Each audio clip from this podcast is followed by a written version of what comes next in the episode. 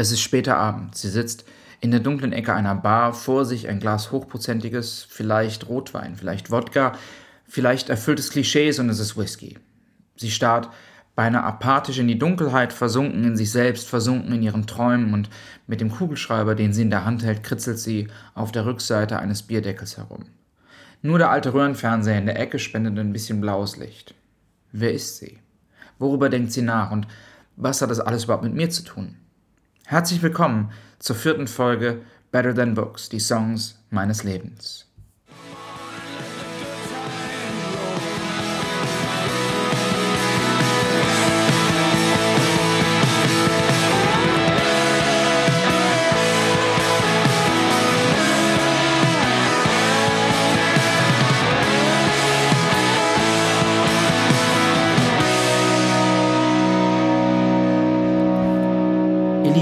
Dank fürs Einschalten der vierten Folge meines Podcasts Better Than Books, die Songs meines Lebens. Mein Name ist John Allen, ich bin Singer-Songwriter aus Hamburg und bevor ich mich dem heutigen Song widme, möchte ich in Anlehnung an einen Drei-Fragezeichen-Podcast, den ich höre, eine neue Rubrik einführen. Und die Rubrik soll heißen, ähnlich wie in dem Drei-Fragezeichen-Podcast, John, was hörst du eigentlich gerade so? Und in der Rubrik möchte ich euch am Anfang jeder Folge einfach mal mitteilen, was gerade so auf meinem Plattenteller rotiert oder in meinem CD-Player Laser abgetastet wird oder mal auf meinem iPod rauf und runter läuft. Die Wahrheit ist, im Moment lese ich viel. Viel bedeutet, dass ich gerade im zehnten Buch für dieses Jahr bin.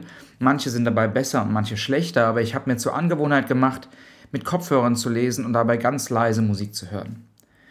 Daher ist mein aktueller Top-Tipp in Sachen Lesebegleitmusik der begnadete russisch-deutsche Pianist Igor Levit, der gerade eine Gesamtausgabe aller Beethoven-Klaviersonaten veröffentlicht hat und sich zudem einen Namen macht als politischer Aktivist und unter anderem auch als Unterstützer der Fridays for Future Bewegung. Ich bin ja ohnehin Beethoven-Fan, aber das, was Igor Levit da mit Beethoven macht, die Art, wie er spielt, das ist ganz zauberhaft und erlaubt mir komplett darin zu versinken. Passen dazu vielleicht auch noch zwei Buchtipps für Februar und März. Zum einen etwas mit ein bisschen Anspruch, zum anderen was ganz Banales. Anspruch zuerst. Von der französischen Autorin Annie Arnaud habe ich die Jahre gelesen, eine, sie nennt das kollektive Autobiografie. Sie schreibt von sich selbst in der dritten Person und blättert ihr Leben vor uns aus anhand einer Reihe von Schwarz-Weiß-Fotos, die sie an verschiedenen Punkten ihres Lebens zeigen. Und ich kann gar nicht so genau in Worte fassen, was das Buch mit mir macht, aber ich hatte so oft das Gefühl, dass sie von mir spricht, dass ich mich inzwischen frage, ob mich Annie Arnaud wohl irgendwie kennt oder ob ich vielleicht doch gar nicht so besonders bin, wie ich immer dachte. Auf jeden Fall das bislang beste Buch, was ich dieses Jahr gelesen habe. Das zweite Buch ist definitiv leichtere Kost. Hope Never Dies heißt es von Andrew Sheffer und ist ein klassischer Krimi und liefert all das, was man von einem klassischen Krimi eben erwartet. Überraschende Wendungen, zwielichtige Gestalten, eine Prise Humor und in dem Fall ein ganz besonderes Ermittlerduo. Es spielt in Washington und eines Abends tritt Joe Biden auf seine Terrasse. Er hat von seinem alten Kumpel Barack Obama schon lange nichts mehr gehört und ist genau deswegen sehr frustriert. Barack jettet um die Welt und meldet sich überhaupt nicht mehr bei mir und dann ist da ganz plötzlich dieser Mann im Schatten. Obama und Biden sind wahrscheinlich das abgefahrenste Ermittlerduo, was ich je gelesen habe. Das Buch ist zum Schreien komisch und dennoch wirklich ein guter, ernstzunehmender Krimi. Es gibt inzwischen auch einen zweiten Teil davon, den habe ich aber noch nicht gelesen, aber er steht schon auf meiner Wunschliste und wird definitiv kommen. Aber jetzt zurück zum eigentlichen Thema des Podcasts. Also, die Frau an der Bar. Einige werden Sie vielleicht erkannt haben. Die Verbitterte, die da eine Landkarte von Kanada auf die Rückseite des Bierdeckels kritzelt, ist niemand anderes als die Grande Dame der kanadischen Folkszene. Joni Mitchell eben, diese mystische, depressive Malerin. Kennengelernt habe ich den Song, um den es heute gehen soll, im Zusammenhang mit dem Film Tatsächlich Liebe, in dem Alan Rickman seiner Frau Emma Thompson das Album Blue von Joni Mitchell schenkt und damit indirekt offenbart, dass er eine Affäre zu haben scheint. Sie liebt die traurigen Songs von Joni, er bezeichnet sie als Katzenjammer und Musik für Frauen in der Midlife Crisis. Und ich glaube, es war der Ausdruck, es ist Musik für Frauen in der Midlife Crisis, der mein Interesse geweckt hat.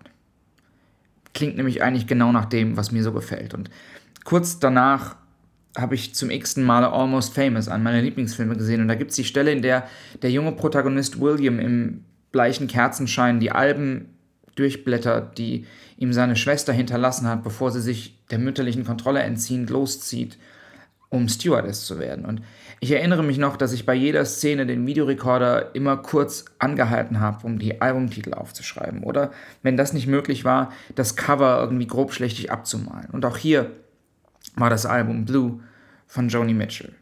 Es war also Zeit für mich, das Album zu besorgen, und als ich es endlich in den Händen hielt, sprach mich sofort die Melancholie des Artworks an. Joni Mitchell, leicht verschwommen, mit unterbelichteten, geschlossenen Augen, entrückt zur Seite wegschauend, blau in blau, mehr ein Schatten eigentlich als ein Porträt. Und ich legte die CD ein. Insgesamt zehn Titel voller Dunkelheit und Melancholie und ihr werdet jetzt denken, kein Wunder, dass das dem John gefällt. Und wisst ihr was, ihr hättet recht. Aber wer insbesondere Track 8, River und Track 9, A Case of You nicht besonders finden kann, dem fehlt auch das Herz. Und um Track 9, A Case of You, soll es hier heute gehen.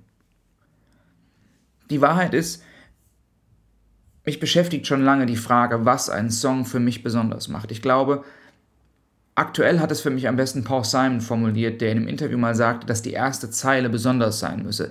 Er sagt, sie muss dich packen und nicht mehr loslassen. Im Englischen nennt man das eine Hook, der Haken. Und ja, Paul Simon hat recht. Für mich braucht es wirklich nicht mehr als eine einzige Zeile, um einen Song für mich zu besonders, äh, einen Song für mich besonders zu machen und mich zu verzaubern. Im Falle von A Case of You, dem neunten Track des Albums ergreift mich besonders der Beginn der zweiten Strophe. Joni Mitchell schreibt, I am a lonely painter. I live in a box of paints and I'm frightened by the devil and I'm drawn to the ones that ain't afraid. Ich bin doch nur eine einsame Malerin. Ich lebe in meinem Farbkasten und ich habe Angst vor dem Teufel und ich fühle mich zu denen hingezogen, die sich nicht fürchten. Die Sehnsucht der Depression zu erkommen, die Sehnsucht, sich öffnen zu dürfen, die Sehnsucht nach dem Liebhaber, den sie mit Rotwein vergleicht. You are in my blood like holy wine. You taste so bitter and so sweet. Oh, I could drink a case of you and I would still be on my feet. Du durchdringst mein Blut wie heiliger Wein. Du schmeckst so bitter und so süß.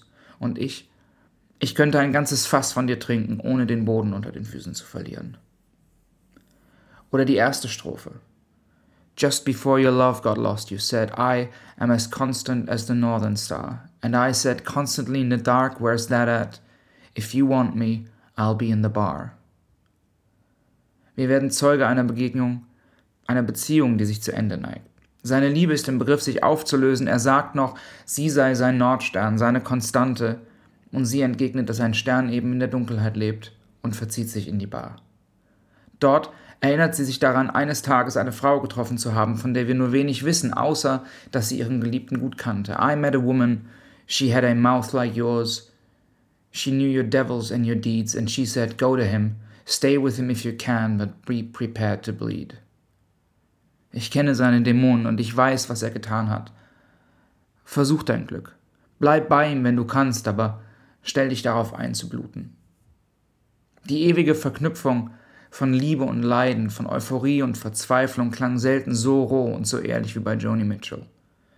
Das mag auch an der Instrumentierung liegen. Die ist nämlich ziemlich spärlich. Joni selbst spielt eine Dulcimer, eine Art Zither und wird begleitet von James Taylor an der Akustikgitarre und Russ Kunkel am Schlagzeug und das war's. Um die Hintergründe von Blue wird viel spekuliert. Ihre gescheiterte Beziehung zu Graham Nash sei die Leinwand gewesen, auf dem die passionierte Malerin Joni Mitchell ihre Geschichten gezeichnet habe. Derselbe Graham Nash übrigens aus Crosby, Stills, Nash Young. Später, um das Jahr 2000 herum, hat Joni Mitchell den Song nochmal neu aufgenommen für das Orchesteralbum Both Sides Now. Und auch mit schwer getragenen Streichern und der Stimme einer deutlich gealterten Joni Mitchell verliert A Case of You nicht ein Mühe seiner Intimität. Im Gegenteil, der Song wird dadurch filmisch. Apropos Both Sides Now, noch so ein großer Song von Joni Mitchell über das identische Thema. Und auch über den könnte ich die ein oder andere großartige Geschichte erzählen. Und vielleicht mache ich das mal, denn auch der ist textlich großartig. I've looked at love from both sides now, from give and take, and still somehow it's love's illusion I recall. Really, I don't know love at all. Ich habe die Liebe von beiden Seiten gesehen, schreibt Joni Mitchell. Geben und nehmen und dennoch scheint es mir, als könne ich mich nur an die Illusion von Liebe erinnern und mir wird klar, dass ich Liebe nicht wirklich kenne. Tja, und so sitze ich manchmal da, wie Joni im blauen Licht der Mattscheibe vor mir, starre ins Nichts, kritzle auf einem Blatt Papier rum. Bei mir ist es nicht die Landkarte von Kanada, die ich male, weil dazu wäre ich nicht in der Lage, aber ich sitze da und erinnere mich an all die, die da waren und noch sein werden und ich greife zu einem Glas Whisky, ganz klischeehaft, das ich vorbeugend schon mal eingeschenkt habe und proste in den Äther. Und da sitze ich nun. Bis dahin, ihr Lieben, bis zur nächsten Folge und ähm, wenn ihr mich sucht, ihr findet mich in der Bar.